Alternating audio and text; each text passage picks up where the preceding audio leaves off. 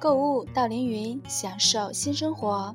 大家好，欢迎收听 FM 六八五八幺三凌云之声广播，我是本期主播然然。今天咱来谈一谈，假期来了，孩子们该不该读课外书？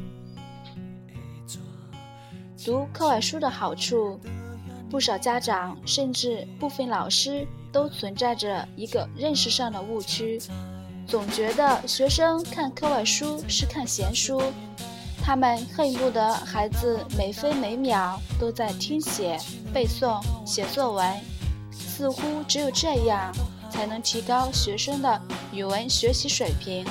这种想法其实还是应试教育衍生出的怪胎。许多文字上有造诣的作家、学者总结自己成长经历时，总少不了青少年时期博览群书。即便是班级上语文成绩较好的同学，也常常是对课外书刊情有独钟。有专家研究证明，一个学生的课外阅读量只有达到课本的四到五倍的时候，才会形成语文能力。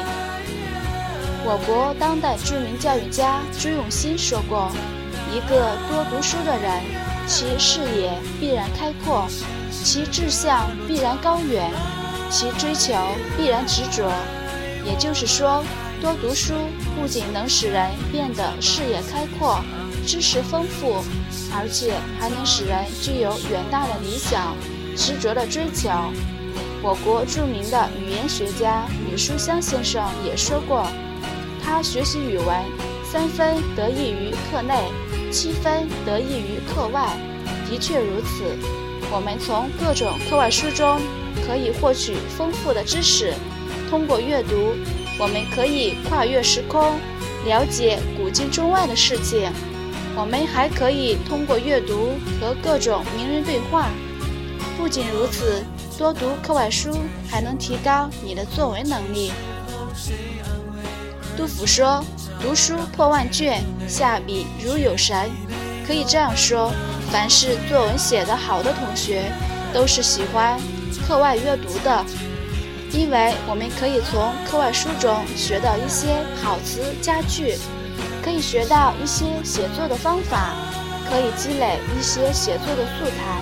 当然，读课外书的好处还有好多。我想，喜欢课外阅读的同学都能深切地体会到。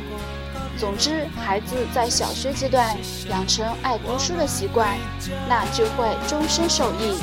一个人养成了爱读书的习惯，他才会一生都不感到寂寞，他才会完成终身学习的任务，他还会是一个不断提升自己、不断成长的人。